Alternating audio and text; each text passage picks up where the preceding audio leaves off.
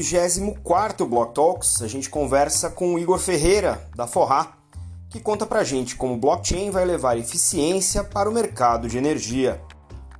Eu sou Maurício Magaldi e esse é o Block Drops, o primeiro podcast em português sobre blockchain para negócios.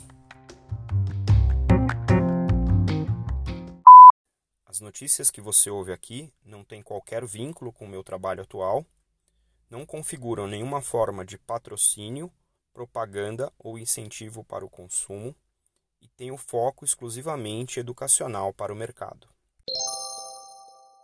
Então, pessoal, eu estou hoje aqui com o Igor Ferreira, da Forrar, que vai falar para a gente quem ele é e o que ele faz com blockchain. Bem-vindo ao Block Talks, Igor. Um prazer te receber aqui. Olá, Maurício. É, para mim é um prazer enorme estar participando aqui do Block Talks. Bom, meu nome é Igor Ferreira e a gente está tentando mudar um pouco do setor elétrico usando blockchain. Muito bom. Conta pra gente aí, vocês já estão há um tempo, né? A Forrá tem quase quatro anos aí de existência. Conta um pouco da trajetória, da tua trajetória até chegar na conclusão de que a Forrá era algo importante para para a indústria e como é que você depois né, de constituir a Forrá chegou à conclusão de que hum, o blockchain faz sentido para o mercado de energia. Ah, legal. Bom, uh, acho que a ideia da Forra ela, ela, surgiu em 2015, né? Através de um, de um desejo de, de transformação que eu e a Dani cultivamos, né? Na, na, nossa jornada, tanto como casal, né? Mas também como profissionais, né? E em 2017 a gente começou a colocar em, em movimento esse, esse, esse desejo empreendedor, né? É, tentando buscar algo que, que nos conectasse ainda mais, né? Quando você empreende em, em casal, tem que tomar certos cuidados para que esteja alinhado, né? Afinal, além de sócia, né, no, na, na, na, empresa, nós somos sócios na vida, né? E a Dani, ela pesquisava é, sobre energia já, já era um campo de atuação dela, mas energia da perspectiva humana, né? Como amplificar a nossa capacidade de energia, né? E isso influencia muito na, na nossa capacidade de produzir, né? E eu estava buscando um retorno às minhas origens acadêmicas, né? Eu sou engenheiro eletricista de formação e, e eu queria contribuir, né, vamos dizer assim, com a sociedade através daquilo que eu estudei, né, naquilo que eu me formei, que é engenharia elétrica. E aí a gente começou a buscar uma forma de conciliar isso nossa primeira iniciativa foi construir usinas eólicas, né? E a gente descobriu que era muito caro e que nós não tínhamos o capital para isso. E aí começamos a pesquisar outras formas de, de colocar em prática né, esse desejo. E uma, uma das formas que a gente percebeu era através de uma startup, né? É um caminho, né? Você ter uma startup e buscar uma inovação nesse sentido. E é, dentro da minha pesquisa acadêmica, eu me encantei muito com um tema né, de é, integração de renováveis, né, integração de geração distribuída, como uma forma de levar energia para locais isolados, enfim, a gente buscava muito a questão de ampliar o acesso né, a, essa, a esse bem tão importante que é a energia.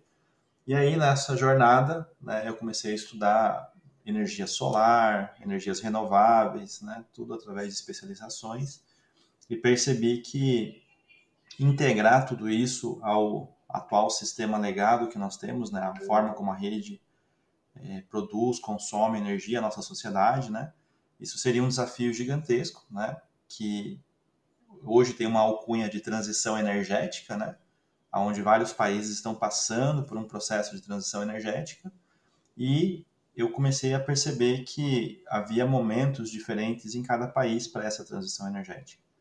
Então, conversei com a Dani, né? Dani, acho que aqui eu, eu vou sentir satisfação e propósito em, em contribuir nessa área. Mas, ao mesmo tempo, né, a, a gente percebeu, né, através de, de algumas visitas que nós fizemos ao Vale do Silício, a Dani foi para a Índia algumas vezes e, e, também visitou o ecossistema de, de, startups lá da Índia. Nós percebemos que ah, no meio tecnológico é, o trabalho é muito pesado. Né? Parece que não, que basta ter um computador e, na verdade, é um trabalho intelectual muito forte. E isso sobrecarrega bastante né, a, a, as pessoas e, e, pode causar uma série de problemas de saúde mental, né? E a gente percebeu esse desgaste né, na, na comunidade tecnológica nessas visitas que a gente fez aí ao Vale do Silício, ao Vale do Silício da Índia, né? E percebemos que precisávamos atuar nesse campo também.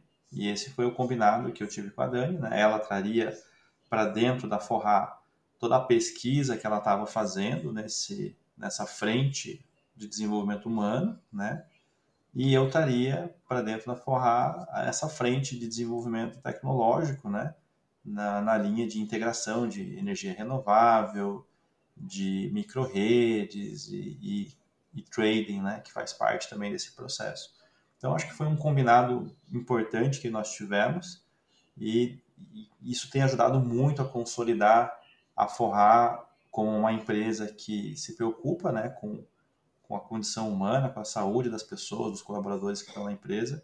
E, ao mesmo tempo, a gente percebe claramente assim como torna a nossa cultura mais, uh, vamos dizer assim, quentinha, né? A Dani sempre usa essa palavra, uma cultura quentinha, de maior acolhimento, né? Eu acho que isso tem feito muito sentido nesse momento da pandemia, né, onde as pessoas estão buscando é, um pouco mais de propósito, acolhimento, né? Então, para nós tem sido bem interessante essa, essa jornada e, óbvio, né, o blockchain ele, ele entra como parte da minha pesquisa, né? A minha pesquisa dentro da, da, da tecnologia mostrou várias áreas que seriam passíveis de usar a tecnologia, né? É, eu mesmo já usava muito dela em caráter pessoal, né? Eu sou um investidor em criptoativos, então eu gosto muito dessa, dessa modalidade, né? E comecei a perceber que a gente tinha, assim, um segmento muito importante da, da, da economia, né? Que passaria a ser muito demandado no, na transição energética, que é o trading, a comercialização, né? Tudo que é produzido precisa ser comercializado, precisa passar por uma cadeia de compra e venda, né? E essa cadeia de compra e venda no setor de energia, ela passa por um ambiente de contratos, né? E esse ambiente de contratos a gente aplica os smart contracts. E aí que começa a modelagem tecnológica que a gente consegue é, imprimir, né, através da, da Forrar, entregando para o setor elétrico uma solução de longo prazo, da forma como eu vejo, né, para melhorar a segurança, transparência, enfim, uma série de questões que são demandadas pelo setor.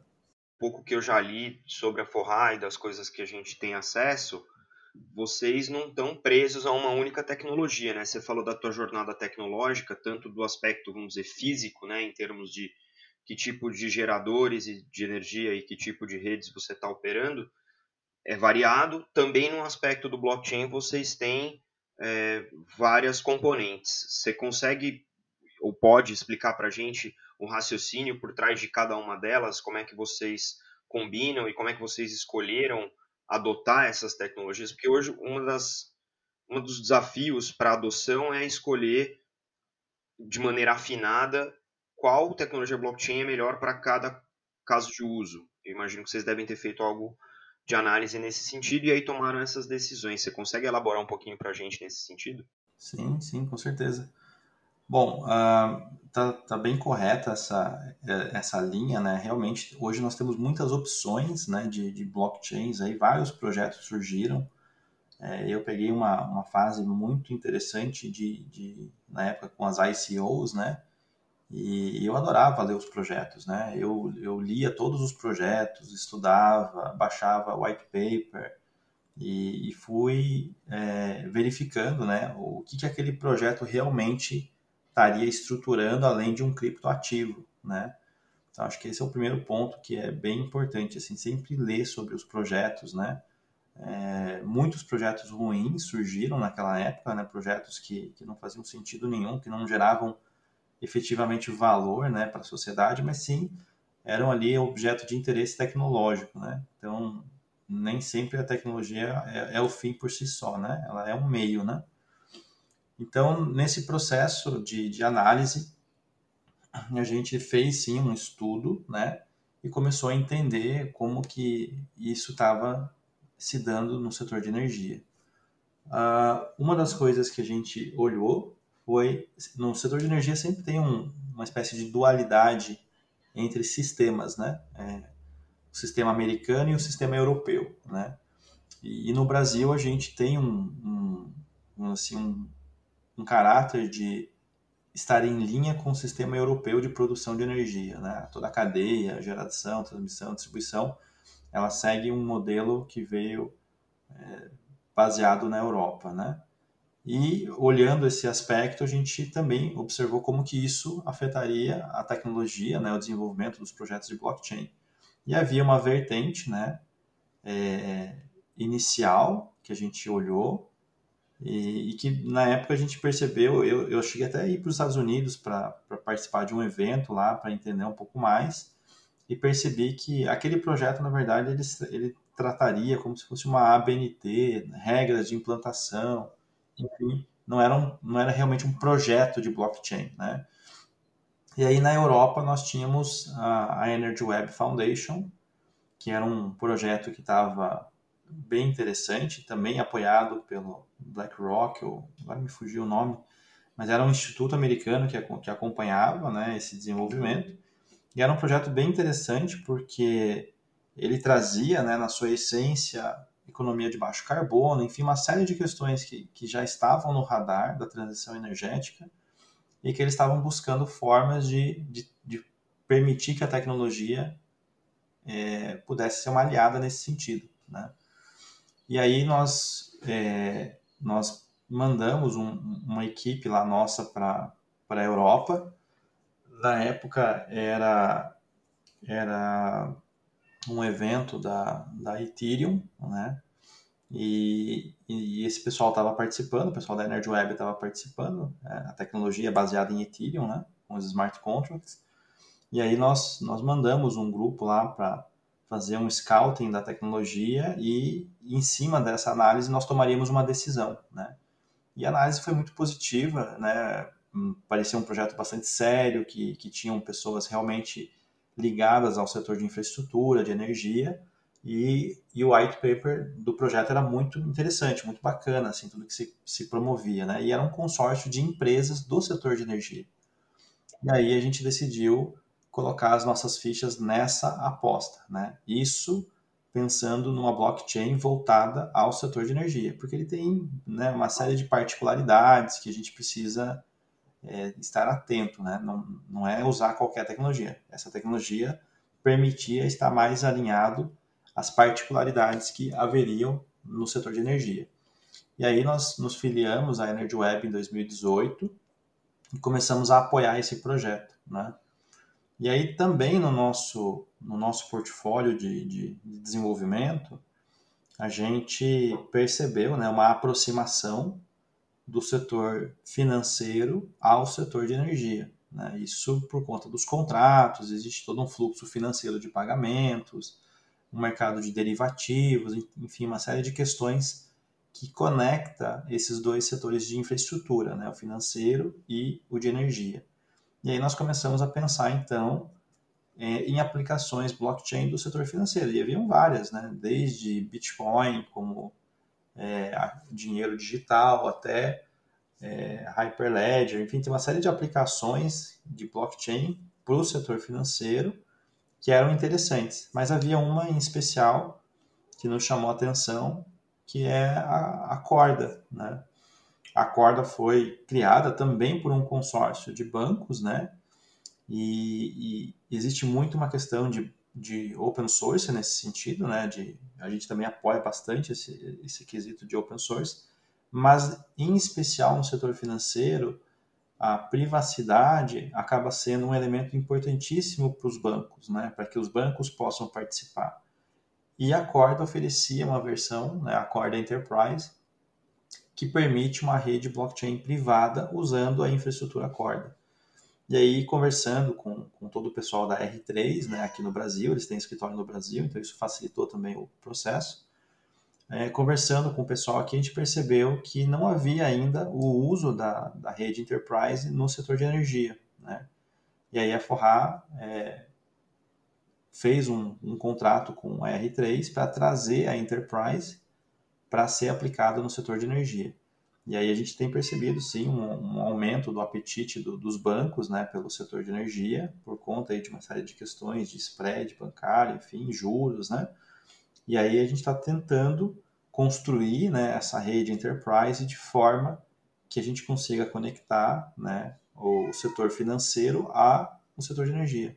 E tem uma questão interessante aí que você está colocando, que esse mercado no Brasil ele tem negociações, vamos dizer, cativas, né, enquanto a empresa ou os indivíduos consomem energia de distribuidores específicos por taxas pré-determinadas, e você tem um mercado aberto, que é um mercado virtualmente de balcão, onde as empresas podem negociar seus contratos de curto, médio e longo prazo. E aí você tem as duas pontas, né? Você tem o ativo energia que é negociado nesses contratos e você tem as compensações financeiras que suportam a compra daquela energia para consumo é, como parte, como, como dizer, a perna financeira desses contratos.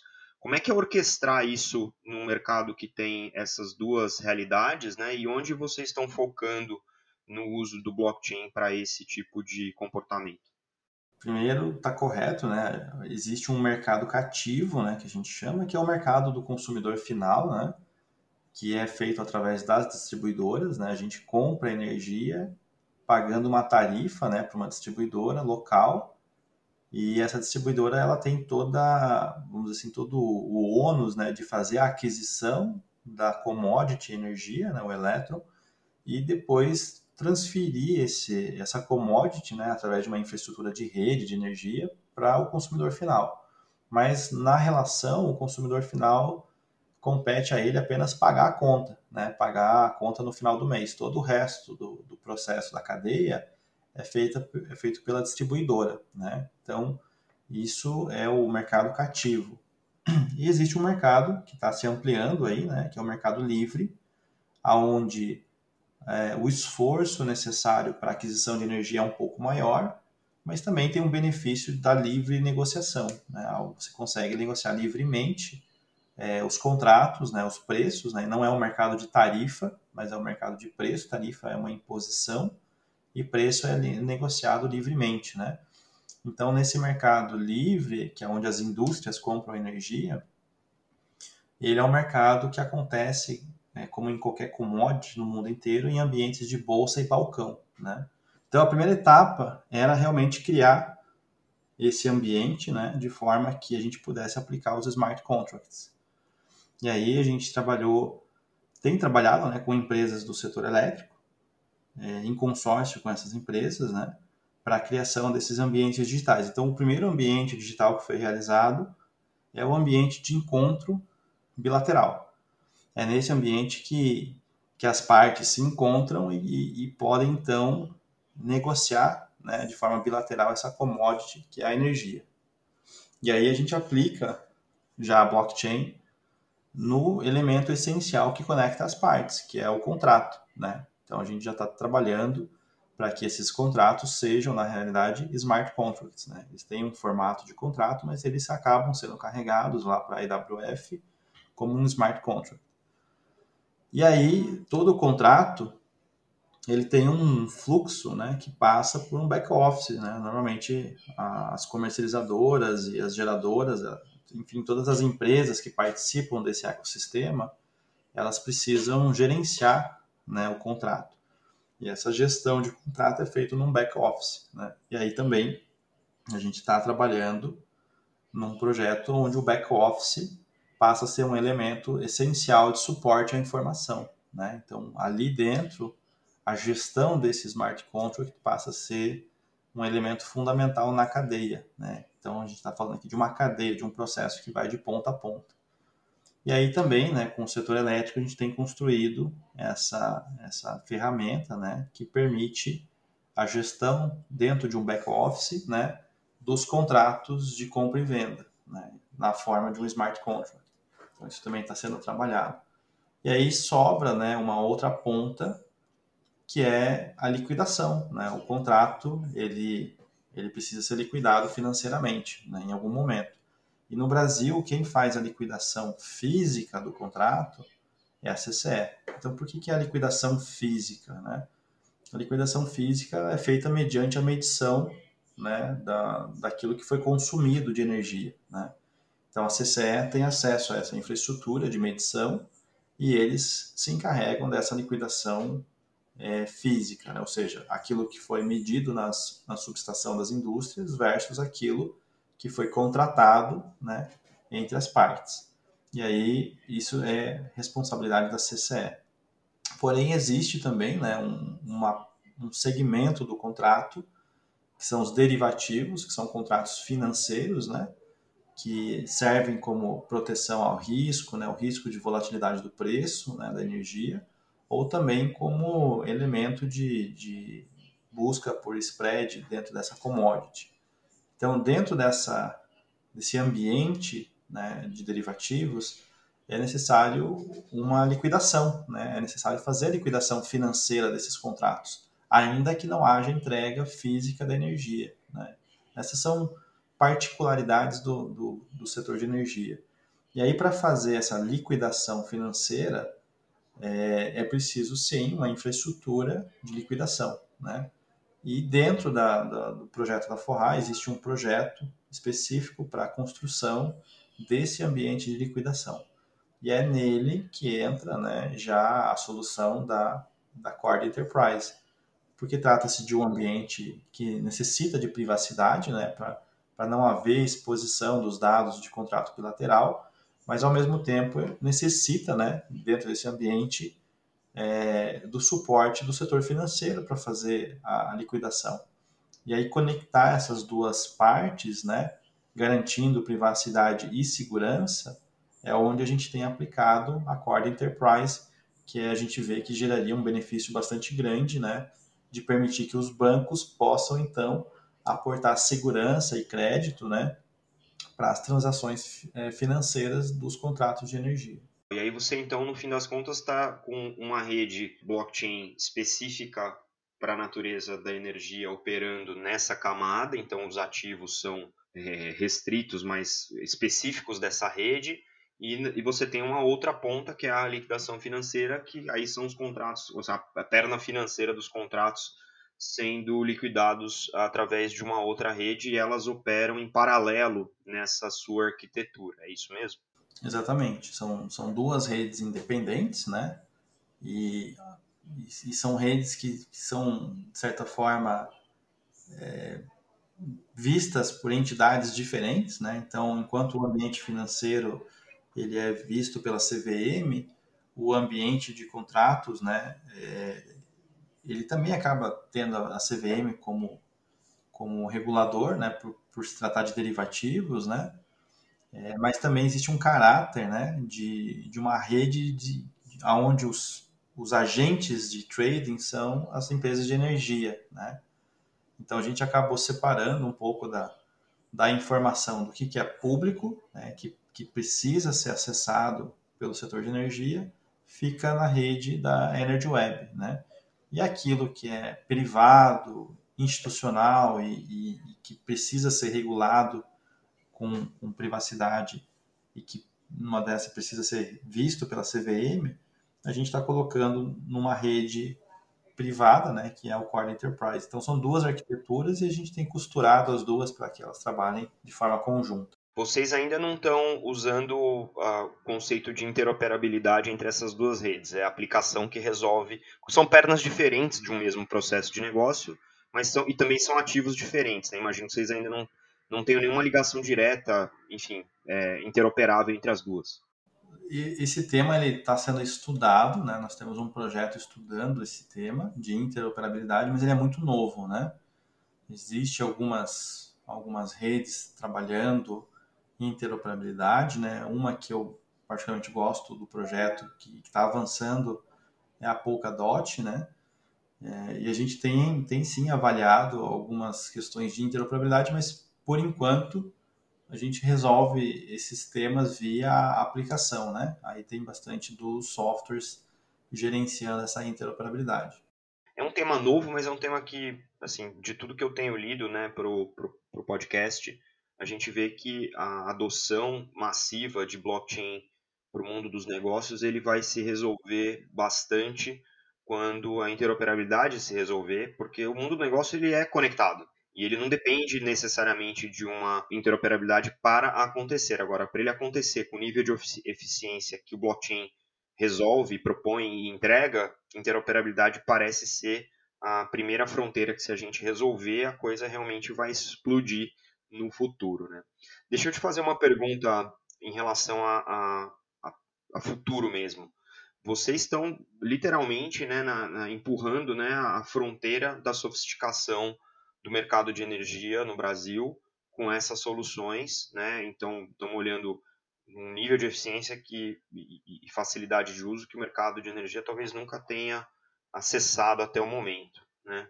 Olhando para o teu mercado e para a tua indústria foco, o que, que você vê de possibilidade de uso do blockchain é, olhando o futuro? Se você, se você não quiser discutir coisas estratégicas da Forrel, eu entendo completamente, mas olhando de maneira mais ampla para o mercado, quais são os grandes, os grandes temas do mercado de energia onde o blockchain, além disso que vocês já estão avançando de maneira pioneira, o que, que vocês veem mais para frente de uso do blockchain nessa indústria? Eu sempre comento com o pessoal né, que a gente tem. Você pode martelar um prego com chinela havaiana ou com, ou com um martelo. Né? A ferramenta apropriada sempre é mais ideal para fazer aquela tarefa. Né? E, e dentro do, do, setor de energia, a gente tem vários, vários, vários pregos para martelar. Né? Tem várias questões aí para serem endereçadas. Né? Ah, uma delas que eu acho que tem ganho, ganho bastante força é a questão de certificados de energia, né? É, existe uma, um, depois dos acordos de Paris, de uma série de questões a nível internacional, existe uma tendência, né, até os Estados Unidos entrando agora na arena de energia renovável novamente, é, existe uma tendência a aumentar a demanda por certificados de energia renovável para que isso possa estar no portfólio das, das grandes empresas. Então, certificados, né, faz parte do conceito de você rastrear a origem daquele, daquela commodity, daquela, daquela produção, né, daquela energia, e isso tem ganho bastante força, né, e a gente está trabalhando em conjunto aí com instituições do setor, né, de, de, de certificados, Instituto Totem, para tentar buscar é, trazer a, a, blockchain também para essa é, para esse setor, né, e permitir que isso seja mais simples e seguro, né? Não que não seja hoje, mas a gente entende que o blockchain pode deixar mais é, palatável nesse sentido. E também é, o setor de energia é um setor que tem muito ativo, né?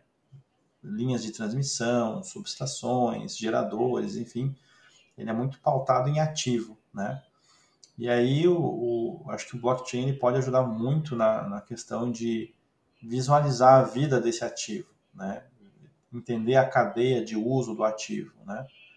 E a gente tem trabalhado alguns conceitos de, de, como aplicar isso, né, no setor de energia, gestão de ativos, né? É, acho que seria bem interessante aplicar a tecnologia nesse setor.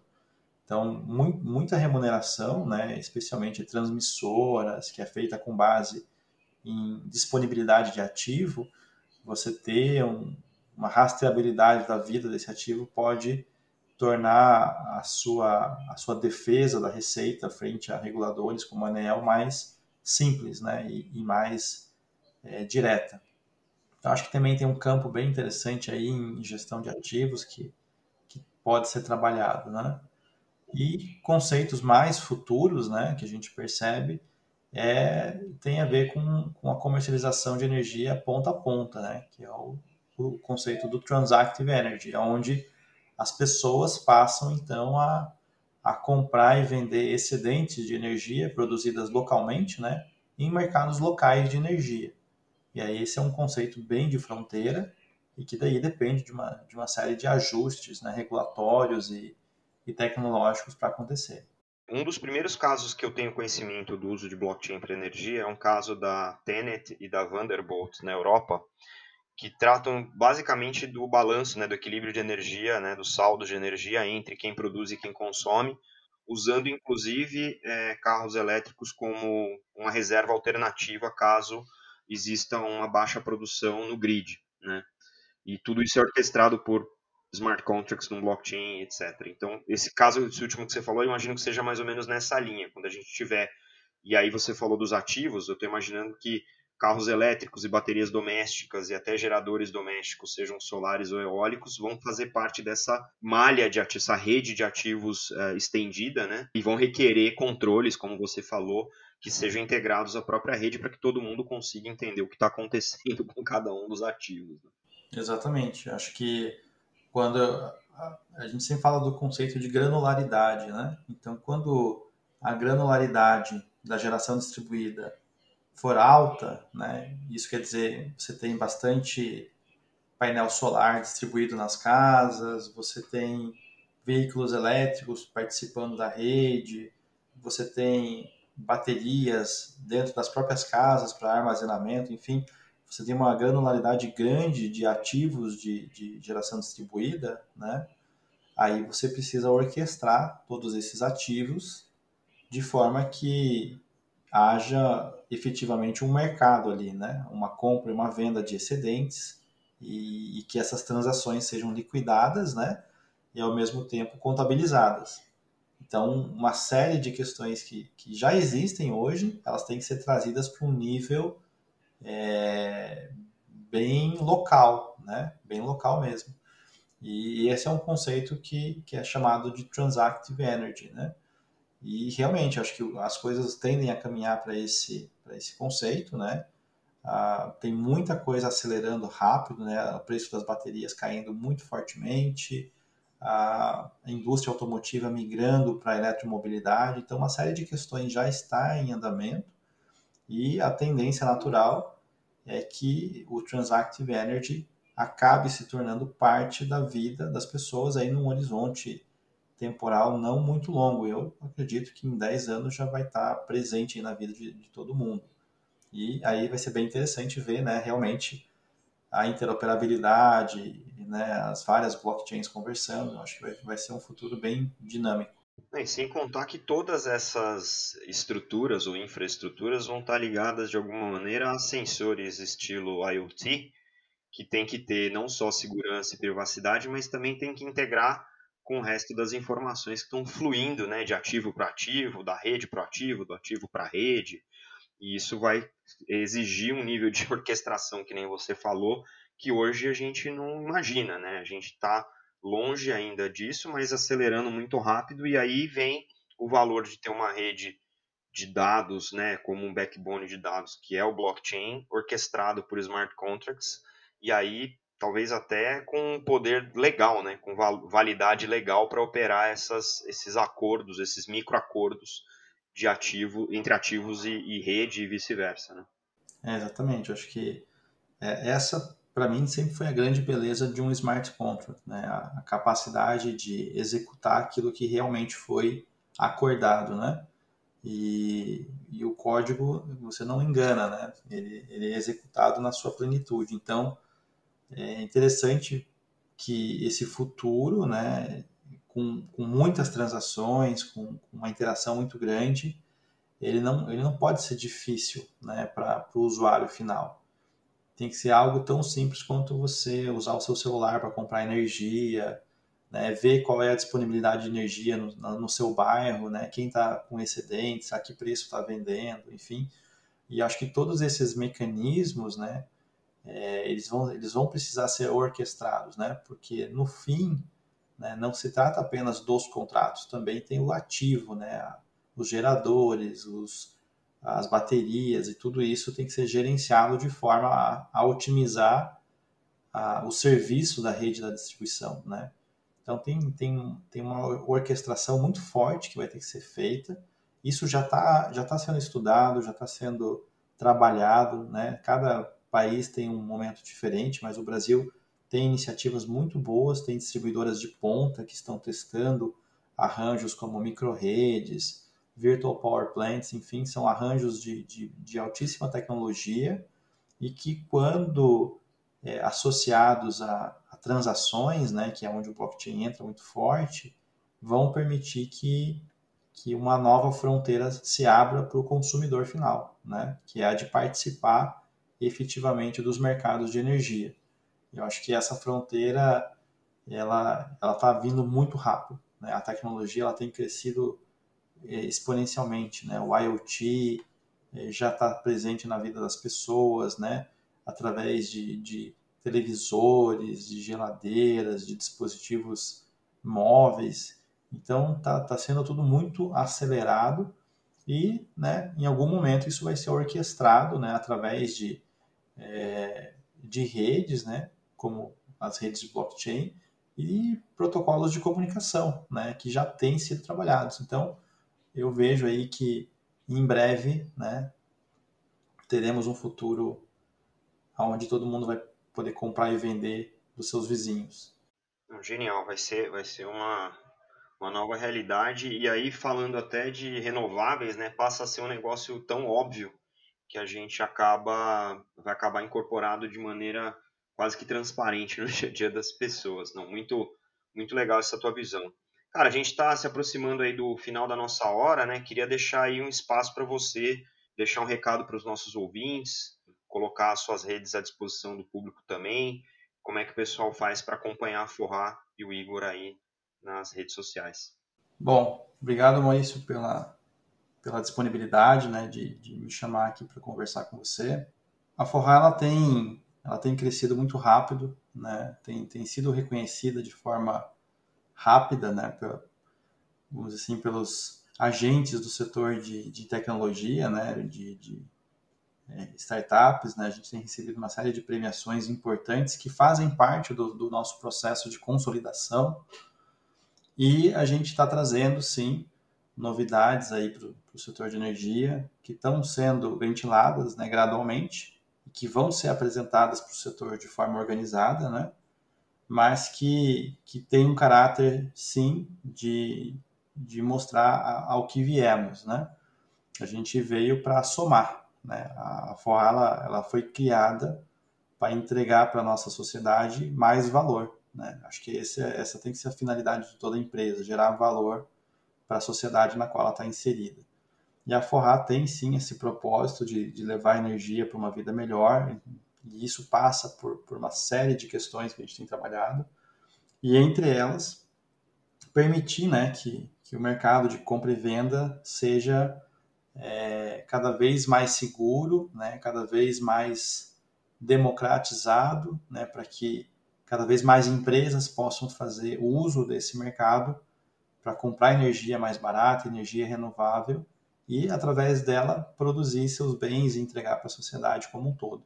Então, a gente está, sim, trazendo tecnologia nova, é, isso vai ser anunciado aí em breve para o setor, né? E eu acho que vai trazer um impacto muito positivo, né, para a nossa sociedade. E, no mais, a, a ela, ela tem é, tem disponibilizado muitas vagas de emprego, né, uma, uma oferta de emprego muito grande. A gente tem sempre buscado pessoas que não têm medo de errar, né? Não, não, errar a gente sempre erra, né? A gente tem uma, uma certa condenação ao erro, né? É visto como algo ruim. Na verdade, o erro é parte do processo, né? A gente só descobriu um jeito que não dava certo. Então a gente tem sempre buscado, sim, cada vez mais pessoas que estão interessadas em usar do, do seu intelecto, da sua inteligência e que queiram somar o seu propósito alinhado ao propósito da Forrar. Nós temos uma cultura muito legal, muito bacana sendo construída dentro da Forrar, de acolhimento, de propósito. E se você que está ouvindo esse, esse podcast e tem interesse em participar dessa transformação da sociedade através da energia, venha fazer parte né, da Forrar aí. Temos várias vagas abertas para quem não tem medo de errar. E esse é o convite que eu deixo para todos que estão ouvindo. Excelente, Igor. Muito obrigado. Obrigado pelo tempo aí no sabadão. E fica aqui as portas abertas para você poder voltar quando você tiver mais novidades sobre a Forrar. A gente vai se acompanhando aí. Muito obrigado. Um grande abraço. Grande abraço, Maurício.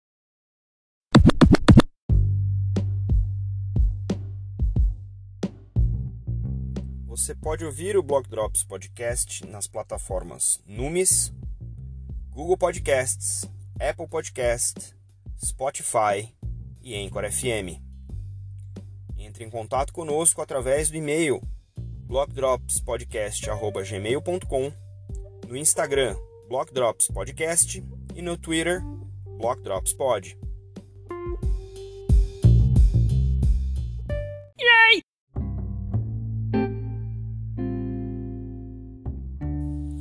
O salve para o Igor Ferreira, da Forrá, que tomou aí um tempo no sábado para falar com a gente, e também com a Sônia Marques, da Forrá, que ajudou a coordenar essa agenda. A gente fica por aqui, até a próxima, tchau!